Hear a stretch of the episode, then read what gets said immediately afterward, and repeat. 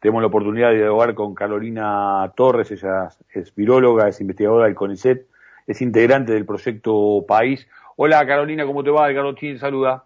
Hola, ¿qué tal Edgardo? Buenas tardes. Buenas tardes, gracias por, por atendernos. Eh, primera pregunta, Carolina, a ver, eh, estamos dando todos los días, nosotros arrancamos el programa cada jornada hace ya un año y medio, eh, con la información precisa de los últimos datos que sube el Ministerio de Salud, que obviamente siempre aclaramos no implica lo sucedido en las últimas 24 horas, pero sobre mediados de la semana empezamos a, a entender que hay una, una tendencia, ¿no? Es difícil las palabras que uno usa porque parece que está hablando de estadísticas y también siempre hacemos focos que estamos hablando de personas con nombre y apellido, ¿no? Con historia de vida y con seres, con seres queridos. La pregunta es, eh, ¿hay razones para pensar que esta tendencia va a continuar? ¿Hay razones para pensar que en caso de, llegar prontamente a ser más comunitaria, porque ya está en el país la, la cepa Delta, eh, aún así la Argentina ya estaría en condiciones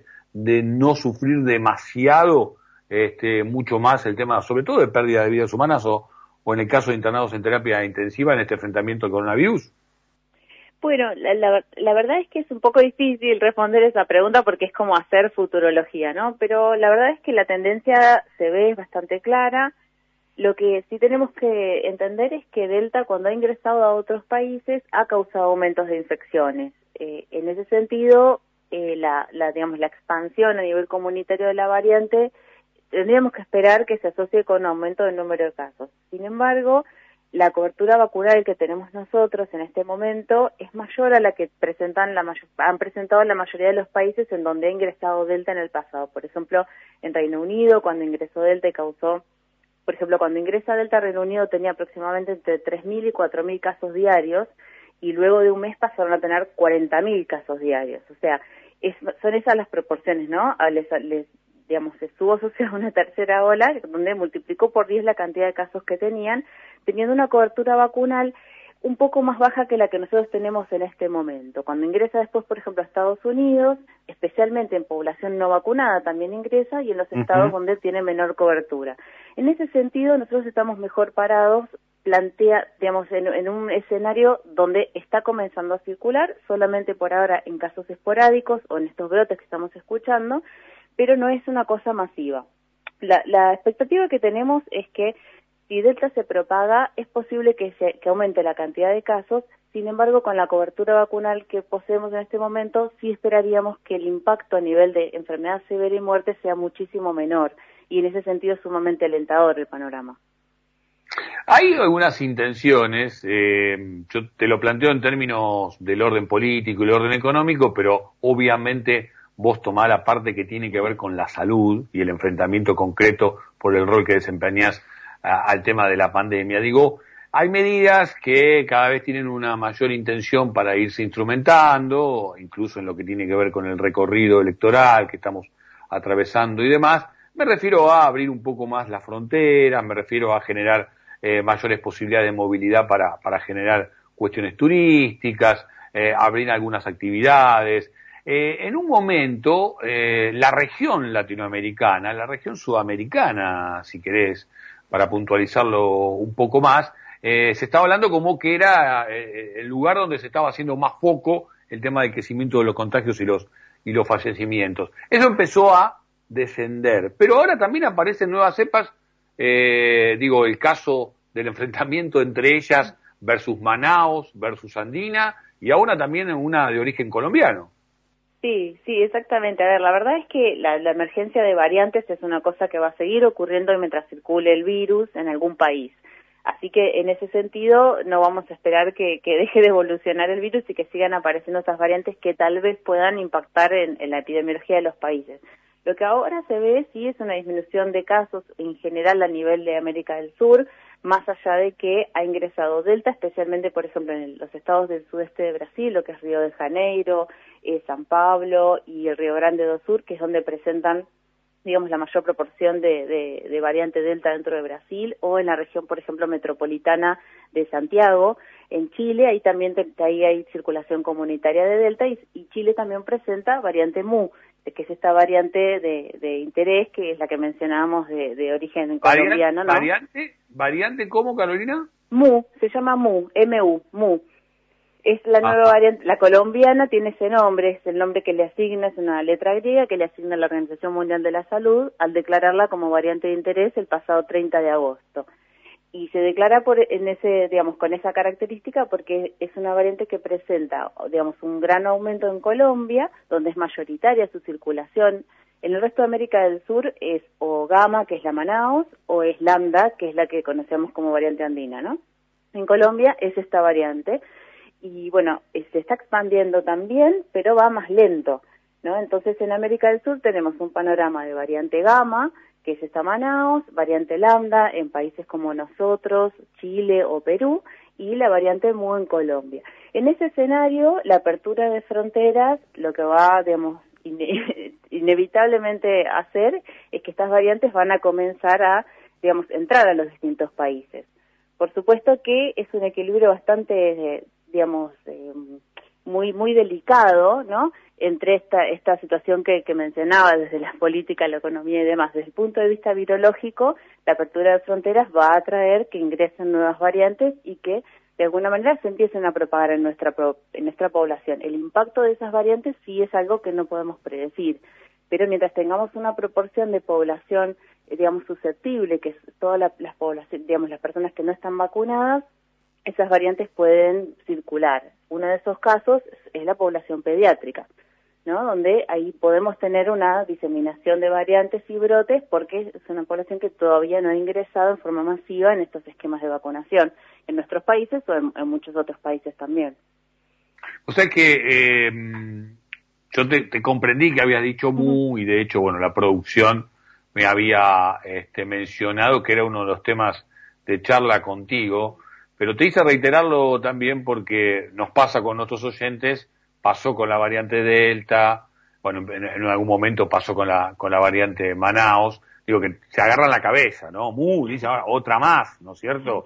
Eh, la, la, pregunta es, ¿qué sabemos de esta nueva este, cepa, de esta nueva, de esta nueva variante? Y en todo caso, si el plan de vacunación, si el plan de doble vacunación, este, sigue siendo efectivo para enfrentarla. Bueno, lo que se conoce es, bastante poco porque es, es, reciente y la verdad que está muy muy circunscrita a lo que fue Colombia y Ecuador, ¿no? Principalmente Colombia. Entonces tampoco hay tantos estudios. Cuando emergen variantes en América del Sur, si no si no lo hacemos los estudios en América del Sur es difícil que lo hagan en otros lugares, excepto que la Organización Mundial de la Salud la declare como una variante de interés, porque entonces recién ahí hay grupos en todo el mundo que se ponen a trabajar en esas variantes, porque el mundo está todo conectado y en pocos días estas variantes están en todos lados. Y por lo que entendí, recién eso ocurrió el pasado 30 de agosto. Exacto, el pasado 30 de agosto se declara como variante de interés. hay, inclusive desde este día hay algunos estudios que se están tratando de hacer. Lo que sí se sabe es que tiene mutaciones en una región muy importante para la biología del virus donde también interviene, por ejemplo, el reconocimiento de los anticuerpos. Entonces, eh, lo que sí se conoce es que esas mutaciones traen una pérdida de reconocimiento de los anticuerpos y ahí existe el riesgo potencial de que las vacunas pierdan algo de efectividad.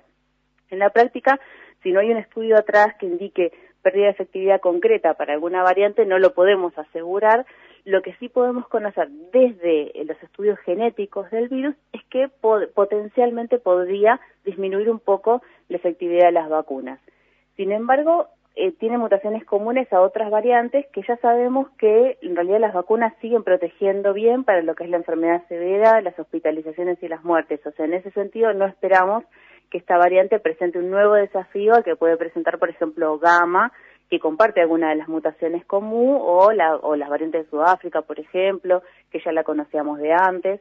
O sea que eh, en ese sentido no nos tiene que preocupar tanto, las vacunas siguen siendo efectivas para la protección contra MU, contra Delta, contra Alfa, que es la del Reino Unido, contra Manaus. En ese sentido no tenemos que tener, digamos, ninguna preocupación por el momento, pero sí, por supuesto, seguir haciendo el monitoreo que, de qué circula en cada país y cómo, eh, digamos, cómo están respondiendo a las vacunas, porque eso también es una, son estudios que hay que realizarlos en cada país, porque cada país tiene una característica epidemiológica mm, particular, no se pueden extrapolar los resultados de un lugar a otro, así que es algo que hay que monitorear continuamente y, bueno, nada, seguir estudiándolo. Por ahora no, no representa para nosotros un problema epidemiológico esta variante, Así que, bueno, hay casos esporádicos en, nuestro país solamente de variante MU, pero bueno, con estas aperturas y demás eh, puede, puede llegar a, ocupar una mayor proporción de infecciones nuevas, ¿verdad?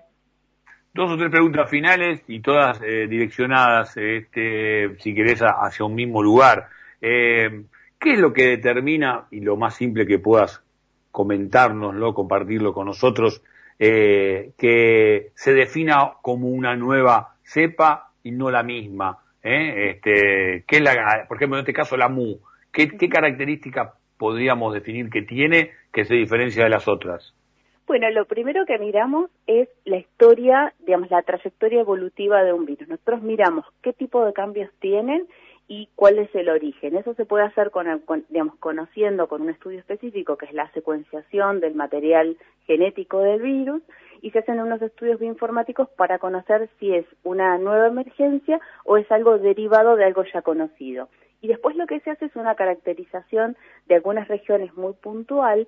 Este es otro estudio eh, que también se realiza bueno, con, con métodos bioinformáticos y demás, y se, y se lo compara también con datos epidemiológicos. Ese es el otro punto importante. O sea, no solo que presente algo que eh, genéticamente podamos destacar, sino que epidemiológicamente tenga un rol importante. Por ejemplo, el aumento en su frecuencia en alguna región específica del mundo o en muchas regiones en simultáneo. Cuando esas dos cosas suceden, es cuando se eh, declara una nueva variante de interés o de preocupación, que es lo que pasó con todas. Por ejemplo, la variante de Reino Unido aumentó muchísimo en Reino Unido y además se vio que tenía muchas mutaciones, entonces fue declarada como variante de preocupación. Y así pasó con todas las otras que conocemos. Solo que eh, cuando, digamos, todavía no se conoce tanto, se la declara primero como variante de interés para estudiarla más y cuando ya se conoce alguna característica más concreta de una asociación más fuerte con, por ejemplo, una mayor transmisión, se la declara como preocupación. Te lo voy a compartir en términos muy coloquiales. Eh, hemos venido diciendo incluso en el transcurrir de ir aprendiendo qué implicaba esta pandemia, esta vinculación con, este ser vivo, ¿eh? Eh, incluso antes que el ser humano pisara este, la Tierra o empezara a existir en la Tierra, eh, y muy vivo este, por miles de millones en las zonas más frías del norte y del sur, que había venido para quedarse, que había venido para querer vivir y que incluso estaba viendo de qué manera mutaba para seguir adentro nuestro o compartir con nosotros la existencia, eh, pero sin liquidarnos totalmente porque también terminaba falleciendo con nosotros este virus, ¿no? Eh, ¿Hay algo de esta adaptación que empieza a pasar? Bueno, la verdad es que el comportamiento evolutivo de los virus no se puede predecir. Hay virus que van a evolucionar para, digamos, hacerse lo que sería un virus más atenuado, o sea, con menos capacidad de causarnos enfermedad, y hay otros virus que necesariamente no han cambiado su nivel de virulencia a lo largo de muchísimos años de evolución con el hombre o, con, animales, ¿no? Así que es muy difícil de, hacer esa, esa predicción o esa, digamos, generalizarlo, básicamente. Pero sí lo que podemos, podemos decir es que los virus, como, digamos, son organismos que evolucionan, pero no lo hacen en adrede. Lo que nosotros siempre vemos es el resultado de lo que pudo ser eh, transmitido en forma exitosa muchas veces esa transmisión exitosa se asocia con que, por supuesto, el, el, huésped, donde se está ese virus multiplicando, no fallezca, porque es una de las cosas que hace que se corte la cadena de transmisión. Pero no es una, no es algo que se hace adrede, sino simplemente nosotros siempre lo que vemos es el resultado de aquello que fue exitoso en sus cadenas de transmisión. Por eso estamos viendo, entre otras cosas, variantes de preocupación de mayor transmisión. ¿no? Porque son, digamos, son variantes adaptadas, se adaptan, o sea, crecen mejor, se multiplican mejor en el contexto, eh, de, bueno, en este caso, lo que serían los epitelios respiratorios humanos. Pero, eh, bueno, otros virus tienen otras características de adaptación, Así que, digamos, no es algo que hay que pensar que el virus evoluciona adrede ni para hacernos mal, ni para hacernos menos mal, sino es simplemente es una característica evolutiva de adaptación, en este caso, asociada a la transmisión entre humanos. Estamos hablando con Carolina Torres, viróloga, investigadora del CONICET, integrante del proyecto País. Eh, Carolina, no quiero robarte mucho más tiempo, pero a ver, eh, ¿cuánto se ha resignificado, no? Este, tu profesión, eh, incluso a partir de un rol divulgador, este, que obviamente han tenido que, asumir y porque además todos, mal que mal, nos hemos involucrado un poquito más este, con esta forma de ejercer la, ciencia y conociendo también la existencia de esta bacteria y de estos virus, eh, con el peligro incluso que el recalentamiento global puede generar que, bueno, que salgan en masa, ¿no? Este, a convivir con, con nosotros. ¿Hay una disputa entre las distintas características de la cepa? ¿Esto puede decirse de esa forma? Digo, ¿se pelean entre ellas también la andina, la Manaos, ahora la MU? Claro, no, no, no existe una pelea como tal, sí lo que existe es un espacio que ocupar que tiene que ver con la cantidad de personas susceptibles, o sea, que pueden ser infectadas si hay una población en donde, por ejemplo, al inicio de la pandemia, ¿por qué se producen las pandemias? Justamente porque en cuanto comienza a haber transmisión humano-humano entre humanos, digamos, de algo nuevo, todos los humanos son susceptibles porque nadie tiene defensas contra ese organismo porque ese virus en este caso nunca circuló. Entonces, cuando ocurre, por ejemplo, ahora que nosotros tenemos una proporción de la población que ya sufrió la infección, otra proporción o, parte de la misma que ya está inmunizada por vacunación, los porcentuales de, digamos, la cantidad de personas que quedan dentro de esa población sin defensas y sin capacidad, digamos, de, de alguna manera de limitar la infección, son los espacios en donde se estarían propagando, digamos, principalmente los nuevos virus o las nuevas variantes. Entonces, en ese sentido, dependiendo de esa proporción, las variantes que crezcan mejor en esas personas son las que se van a diseminar. No es que exista una lucha concreta, pero mientras existan eh, población susceptible, cualquier variante que ingrese va a poder propagarse en ese contexto. Entonces, no es que hay una variante que va a limitar a otra variante. Si, si hay porque esto no es un ensayo de laboratorio en donde tenemos, por ejemplo, una cantidad limitada de células que puedan ser infectadas. Entonces, no es que estamos poniendo a competir dos organismos y, bueno, que crezca mejor uno u otro. Mientras haya susceptibles, ambas podrían crecer en simultáneo. Ambas podrían, digamos, pensando, por ejemplo, en delta y gamma, que son las que más circularían en nuestro país. Sin embargo, eh, bueno, lo que se ha visto en otros países es que Delta puede inclusive desplazarla en el sentido de ocupar o, digamos, o causar más infecciones en menos tiempo que las demás. Entonces, a nivel proporcional, cuando las vemos semana a semana, vamos a ver más infecciones por Delta, pero no quiere decir que las otras disminuyan eh, en, en, su número absoluto, sino lo que disminuyen es en su proporción de casos nuevos por semana, simplemente porque la otra va más rápido. Así que, bueno, no existe esta pelea como tal, pero sí existe un reemplazo de variantes, que esto ocurre en muchísimos virus, constantemente ocurre, hay muchos virus donde cada año circula algo que es levemente diferente. El caso de influenza es un caso extremo donde inclusive lleva a reformulaciones de, la vacuna, pero para casi todos los virus con un tipo de genoma específico que tienen una velocidad de cambio bastante alta, nosotros vemos en general año a año diferencias en, en lo que está circulando, en los tipos virales que circulan. Muchas veces eso no importa, digamos, a nivel de lo que es la respuesta inmunológica, pero sí genéticamente los vamos siguiendo porque a veces puede asociarse alguna característica que, nos interese estudiar. Así que no es algo nuevo este reemplazo de variantes o este, digamos, que haya virus que crezcan mejor en determinadas condiciones. No es una cosa nueva en la virología, pero bueno, en este caso particular estamos viendo que son cambios en regiones muy importantes del virus y que bueno, eso puede llevar a algún impacto en términos de vacunación y por eso lo seguimos tan de cerca, ¿verdad? Gracias por tu generosidad este, y compartir también tu, tu conocimiento con todos nosotros y yo la verdad mi deseo es que quienes son nuestros oyentes en otro momento hayan podido valorar eh, mucho de lo que has compartido con nosotros en estos minutos de charla que hemos tenido. Eh, me están matando con el tema del tiempo, pero te tengo que hacer una última consulta. Eh, hoy hablamos de 2.510 casos confirmados de nuevos contagios hablamos de 153 nuevos fallecimientos, aunque sabemos que no son los ocurridos en las últimas 24 horas. La pregunta es, Carolina, Eh, ¿Cuánto de esto, de esta, de, de, esta situación, me cuesta decir números porque estamos hablando de personas, pero digo, eh, harían que el enfrentamiento al COVID, y otra vez, el lenguaje, ¿no? Se naturalice como el enfrentamiento a otro tipo de virus, a otro tipo de enfermedades. ¿Cuántos casos hay donde ciento, mueren 153 personas por día de gripe, por ejemplo? ¿Se entiende la pregunta? Sí, sí, se entiende. Sí, la verdad que no conozco los números, pero entiendo que, que no, que siguen siendo sumamente altos. O sea, sigue siendo inaceptable la cantidad de fallecimientos que tenemos, especialmente teniendo la posibilidad de, tener vacunación. Entonces, eh, en ese sentido, me resulta sumamente difícil responderte y no sé si alguna vez nos vamos a acostumbrar a seguir teniendo estos conteos todos los días Esperemos que en algún momento llegue, como ha sucedido en otros países, el día que no haya fallecidos reportados por día y bueno, y esperemos que, podamos sostener esta situación muchísimo tiempo más y que solamente sean casos esporádicos, así como ocurre para otras infecciones virales, eh, bueno, lamentablemente en ciertas circunstancias que, no puedan evitarse. Pero la verdad es que no sabría decir cuál sería el número de, digamos, ante una circulación endémica, o sea, regular del virus, a lo largo del tiempo. Espero que nunca nos acostumbremos a tener esos, esos números, la verdad. Coincidimos con tu deseo. Carolina, gracias por esta comunicación. Que termines muy bien el día. Muchísimas gracias. Buenas tardes.